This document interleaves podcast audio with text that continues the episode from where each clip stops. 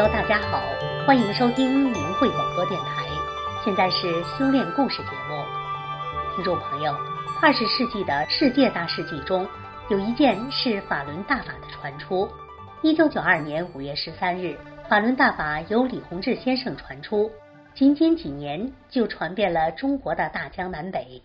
修炼人来自各个阶层，大法慈悲普度，连监狱的刑事犯也没有遗漏。可是，在江泽民与中共对法轮功的残酷迫害中，监狱对这些得法的刑事犯迫害得非常残忍。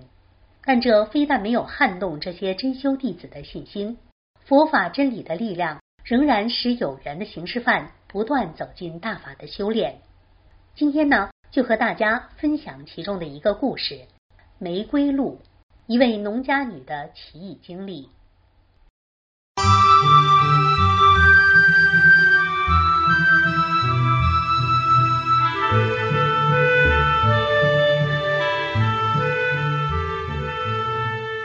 在中国大陆最北端的省会哈尔滨，有一座女子监狱，关押着全省犯罪服刑的女性罪犯。一九九五年，一位保外就医的犯人王莹带回监狱一本大法经书《转法轮》，从此有多名刑事犯学习法轮大法。最多时参与练功的有一百七十多人，监狱操场占了大半，走路都得贴边儿。修炼了法轮功后，不少人洗心革面，从本质上变为了好人，在他们身上展现了许多奇迹。瘫痪了十七年的郑桂琴会走了，不识字的谢雅琴能背下三百多页的转法轮，冯海波成了监狱最受拥戴的道长，最能骂人的高国波不骂人了。在中共和江泽民对法轮功的残酷迫害中，他们受到难以想象的迫害，各种酷刑。有十几个人自始至终没说一个字，没说一句放弃对法轮大法的信仰的话。仅仅因为不放弃信仰，他们中有两人在监狱被迫害致死，一人致疯，其他人不给减刑，被多关押数年。冯淑荣是他们中最年轻的一个，也是反迫害最坚定的法轮功学员之一。他的整个青春岁月都在监狱中度过，被非法多关押了七年多。今天就说说她的故事。奇女子绝处逢生。冯淑荣异常聪颖，过目不忘，四位数乘除不用笔。因父母都是普通农民，土里刨食的艰难生活，使酷爱学习的淑荣只完整的上了小学三年级，初中就彻底辍学了。十七岁那年，略带姐姐的姐夫又酒后闹到家里。十四岁的弟弟母亲与淑荣和他厮打起来，失手致使姐夫死亡。淑荣先跑到派出所，母亲谢雅琴随后又来自首，母女争相揽责任，结果均被判处无期徒刑。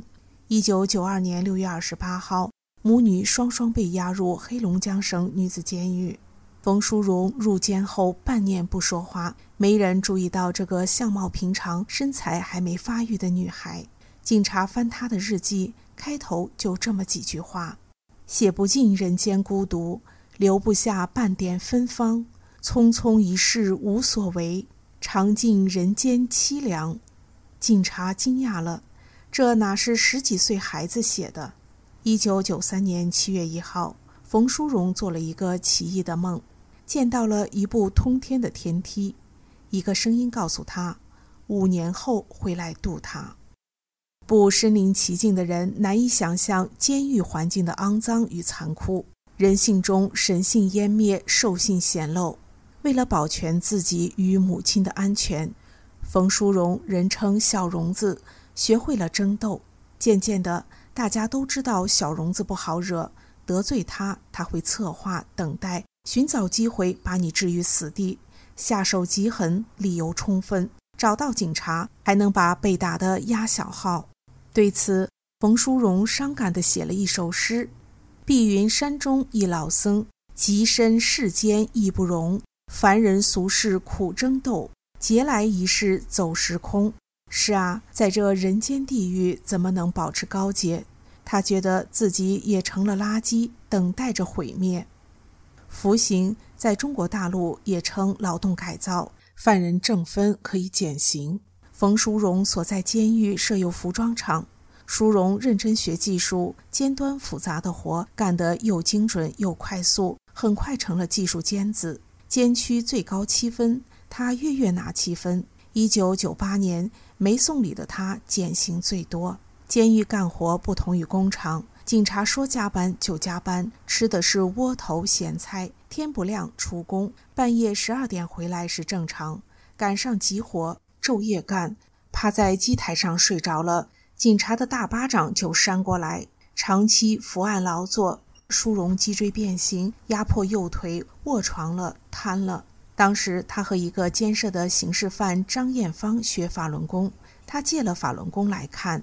平时一目十行的冯淑荣这回怪了，看几页就看不动。全监区就一本书，人家还着急要看，冯淑荣就看了睡，睡了看，眼睛睁开就看，整整看了二十七天。看完，他写了一首诗，其中有这样一句：“转法轮，说尽天上人间。”一九九八年七月一号，冯淑荣正式开始修炼。那颗无望的心终于找到了希望。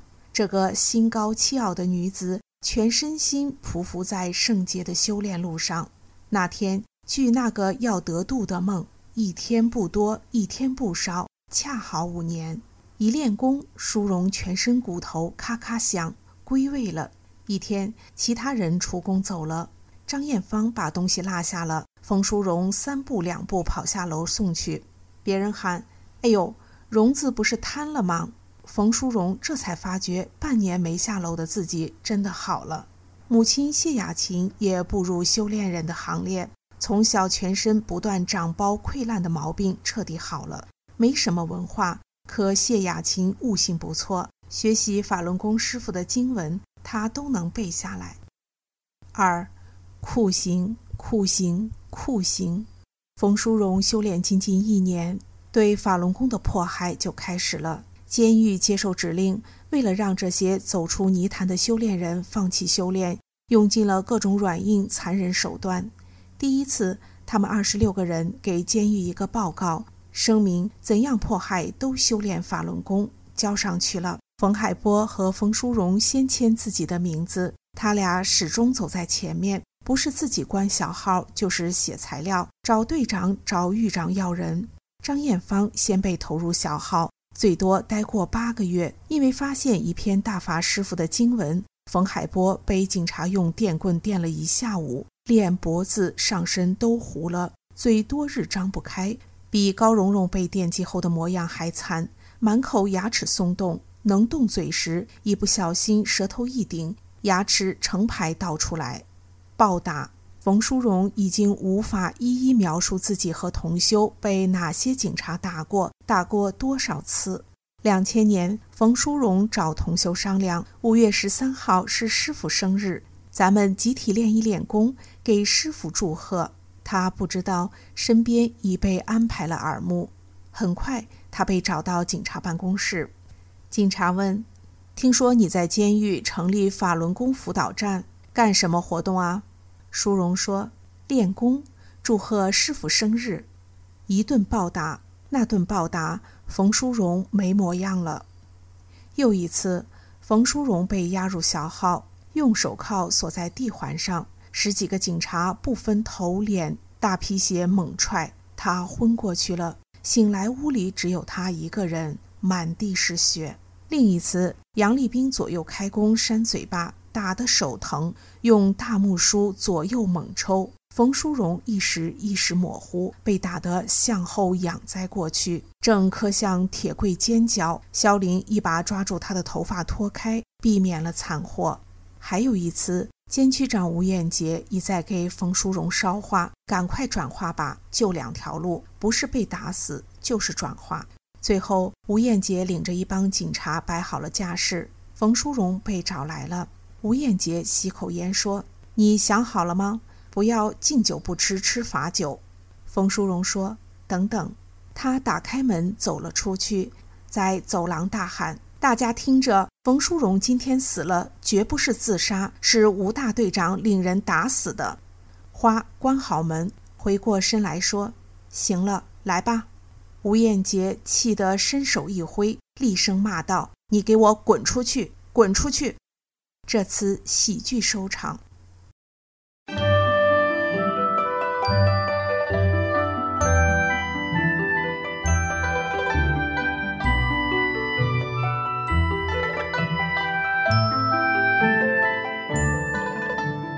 小号，黑女间的小号，三面是墙，一面铁门上有书本大的一个小窗户，是喊话观察的。进门一个便池，然后是一道锁着的铁栅栏，里面没有床，地上是木板，木板上一边一个铁环靠人的，人双手背靠上，躺不下，坐不直。黑龙江每年有六个月寒冷天气，小号没有任何取暖设备。十个月阴森禁锢，隆冬腊月如同冷宫冰窟，墙壁都是白霜。盛夏没有通风设备，又闷热窒息，昏昏暗暗的灯光二十四小时亮着，不变白天黑夜。这里一年四季潮湿，空气永远是发霉的，衣服被都会长霉斑。冯淑荣被关在小号，手铐在铁环上，有时脚还铐上吊在铁栏上。绝食就被拉到走廊，锁铁椅子灌食，用两米多长的粗管子使劲插。饿，在小号里挨饿的滋味无法形容，越冷越饿，越饿越冷，饥寒交迫。平时一天两顿稀粥，有一次监狱给他们吃玉米水，一桶开水，抓把玉米撒里面，熟不熟不管，一天两顿，一顿一勺，勺底还是漏的。九个人关了七十多天，到后来饿得他们脖子抬不起来，走不动，只能爬。一天，冯淑荣看见一只潮虫爬到跟前，一种想吃它的欲望强烈无比。冯淑荣捂上眼睛：“小虫子，快爬走，快爬走！我师傅说了，修炼人不能杀生，快点爬呀，快！”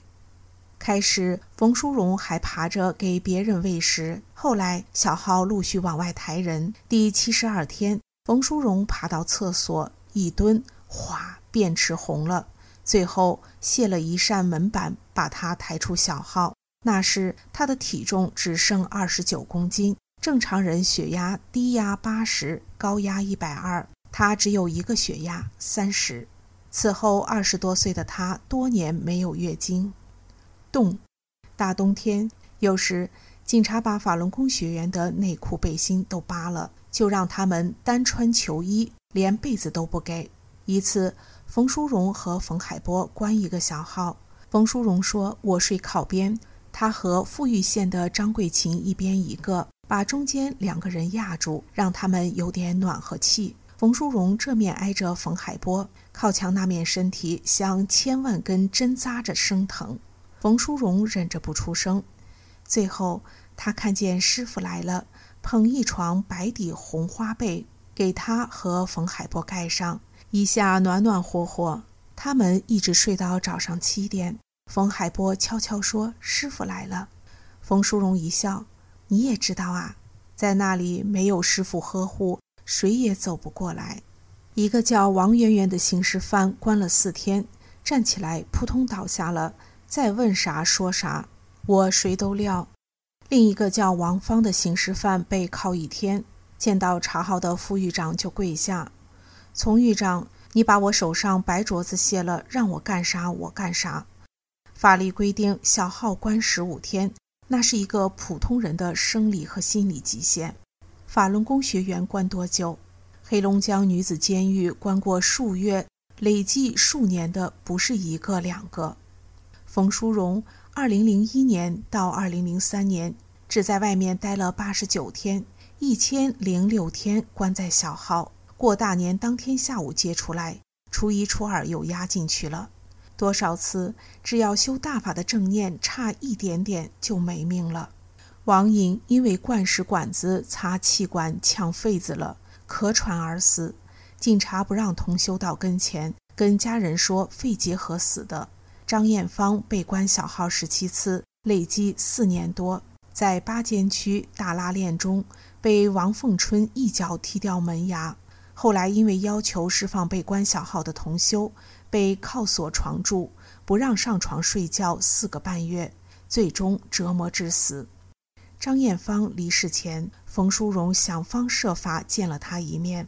张艳芳脸小小的煞白，青色血管都清晰可见，五十岁的人瘦得像没长大的孩子。母亲谢雅琴四次被关小号，因为练功，冬天被靠外面冻，还靠走廊一宿。被迫害中，娘两个互相鼓励。淑荣在小号，妈妈趴在门外喊。老闺女，妈在外面挺好的，别惦记我。张英、谢雅琴帮人洗衣服，值日挣几块钱买包纸，送给里面的同修，给里面的同修送去。庄庆红也常送，否则上厕所连纸都没有。三，为你们，我愿化为一块石头。监狱是等级森严的地方，这里警察的话就是法律。狱长的话就是圣旨。犯人见到警察，三米外要立正，双手贴裤缝下垂，低头，不准直视警察。不仅警察与犯人萧壤有别，普通警察见队长，队长见狱长也站得直溜的。因为不放弃修炼，冯淑荣不止和一位监区长、一位副狱长对谈，甚至惊动了大狱长孙淑兰。江泽民的转化任务层层传到监狱，和监狱评先进。狱长升迁挂钩，从新是黑龙江省女子监狱第一负责转化法轮功学员的副狱长。打不屈服就来软的吧。从新来小号找冯淑荣说：“咱们谈谈。”冯淑荣说：“从狱长，你了解法轮功吗？”从新说：“了解。”淑荣说：“怎么个了解的？”从新说：“电视报纸。”淑荣说：“偏听偏信不足为知，你看看转法轮吧。”这本书用全世界财富都无法衡量它的价值，你看了后绝不后悔。从新说不看，苏荣说不谈。从新说看就看，我就不信共产党战胜不了你们法轮功。从新再来时说，冯淑荣我看了。苏荣说看多少？从新说不少页了。苏荣说继续。数日后，从狱长来了，说我看完了一遍了。舒荣说：“还无法跟你谈，我看了几十遍，你比我聪明，至少要看三遍。”那天，从狱长又来了，说：“冯淑荣，我看了三遍了。”苏荣说：“还谈吗？”从新说：“谈什么呀？我都要练了。”之后，从狱长头疼，上北京治了两次病，调走了。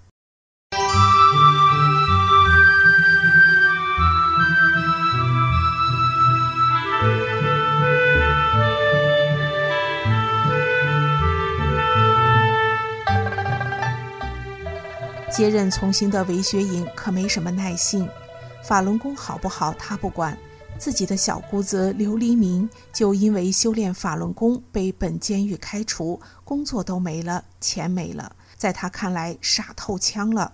他上任提出先收拾冯淑荣，那天冯淑荣被找去了，韦学颖和杨立兵各坐一把椅子，周围站了二三十个警察。抱膀插腿，提着电棍，摆好了架势。四大科室科长、各大队长差不多都到了。冯淑荣一进屋，出名的打手肖玲不是好声喊一嗓子坐。冯淑荣看看，走到地中央，伸手把两腿一搂，双盘而坐。肖玲大叫：“拿下来！到这儿，到这儿，你还练上了。”冯淑荣说：“古人还讲坐姿。”他一伸胳膊说：“我这样做对你们也不尊重。”狱长说：“冯淑荣，你算什么东西？你个臭劳改犯，配给我讲什么？”冯淑荣说：“韦狱长，你是狱长，我是犯人，你坐椅子，我坐地上，高下已无需再说。但我们人格是平等的。你说的有理，我按你说的做；我说的有理，我不要求你按我的做，但要求你不要阻止我这么做。”狱长说：“那我问你，法轮功好，为什么发大水你师傅不让捐款？”淑荣说：“你听我师傅说的。”狱长说：“我听别人说的。”淑荣说：“道听途说不足为信，我捐没捐款？蒋亚军捐没捐款？”狱长说：“这个不说了，你师傅那么大本事，你们讲真善忍，为什么不把洪水治住？殊荣说：“佛法无边，不能用人心理解。神佛都是按天理行事。当初释迦牟尼佛家乡发洪水，释迦牟尼的弟子用神通将所有人抓在手里，希望免除他们的灾难。”狱长说：“你看人家佛教多好。”殊荣说：“第二天早上，他张开手，发现他们都化成了灰烬。”是更高的神做的。人有灾难，是因为人做坏事产生业力造成的。善恶有报，是这个宇宙的理。神佛都是维护宇宙真理的。狱长说：“你们为什么自焚？”殊荣说：“法轮功不许杀生，更不能杀人，那是假的。”狱长说：“你说假就假。”殊荣说：“犯人没有不说谎的。我师傅教我们真善人，我们不说假话。”你不认识王进东，不认识刘思颖，你们还不认识我，不认识郑桂琴。郑桂琴瘫痪十七年，被抬进监狱服刑，全身浮肿都要死了，找人看着，天天试试鼻子有没有气。练法轮功没吃一片药好了。我原来什么样，现在最熊的犯人骂我，我都不吱声。你们说法轮功好不好？豫章说：“那你们上北京发资料插播干啥？”殊荣说：“你们一定记得小学课本里有个海力布的故事吧？他的家乡要发大水，因为他是一个好人。神仙告诉他离开家乡，并警告他不能说出真相，给他嘴里放了一块石头。海力布不忍心看乡亲遭难，最终说了。结果乡亲们得救了，海力布变成了石头。现在人类不同以往小灾小难，是大劫在前了。”法轮大法是在末劫来救人的，大法弟子在讲真相救人，是为别人好。你们要看明白啊，不能跟着江泽民迫害佛法。如果我能救了你们，我情愿变成一块石头。他们和我的心是一样的。警察们听得鸦雀无声，冯淑荣讲得泪流满面。一个大队长情不自禁地鼓掌，说得好。冯淑荣从早上八点说到下午一点，最后没上刑，还给了他一个馒头，他掰成一块一块分给了大家。在监狱，一般警察不进监室，是犯人的组长、道长代为管理。犯人见狱长是很难的，狱长要见犯人更是罕见。一天，冯淑荣被从小号带出来，矮小瘦弱的他被带到提审室。一进门，一个彪形大汉迎面一拳击在他肩上，把他硬是击出门。你他妈还学呢？他再进来，又被一拳击出来。你他妈还练呢？冯淑荣问：“这是哪位？”旁边的警察忙说：“是咱们管生产的陈大狱长。”冯淑荣慢慢地说：“我以前总纳闷儿，狱长这么苦，为什么还有人二进宫、三进宫？今天我明白了。”这位狱长张口就是他妈的，狱长张口就骂，那警察不得学吗？警察骂人，那犯人不跟警察学吗？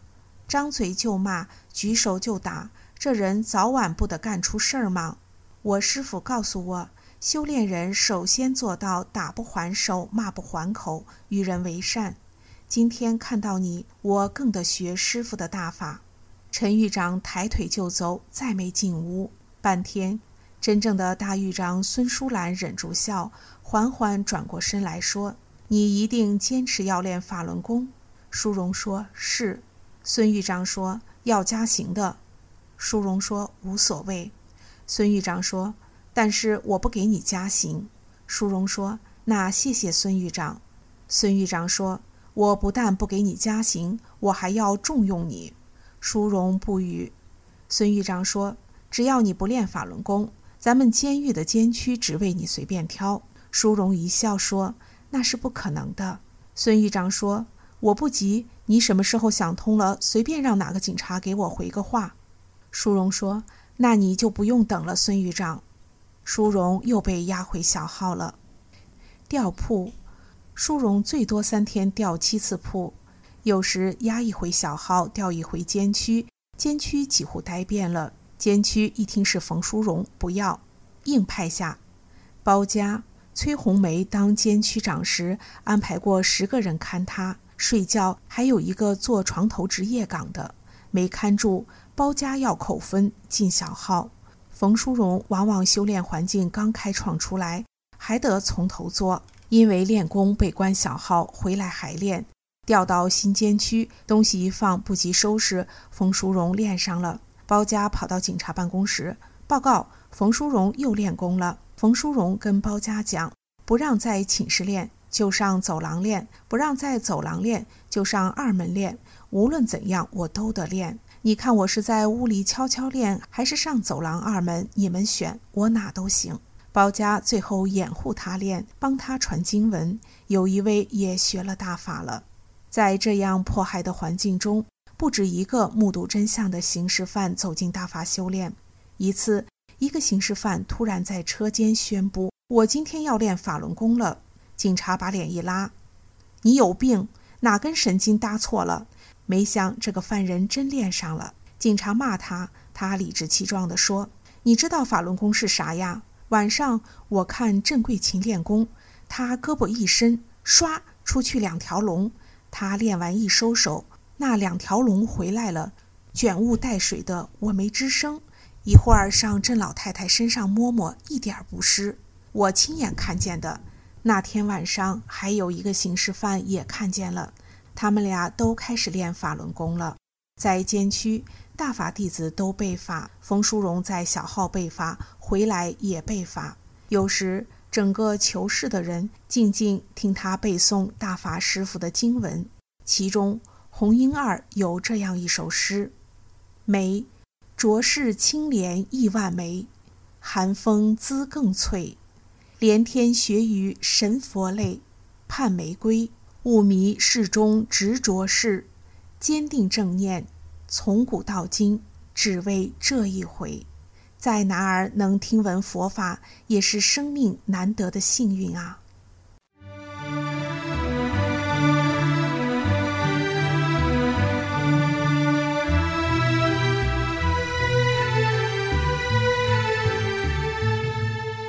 听众朋友，这次的修炼故事节目到这里就结束了。感谢您的收听，我们下次节目时间再见。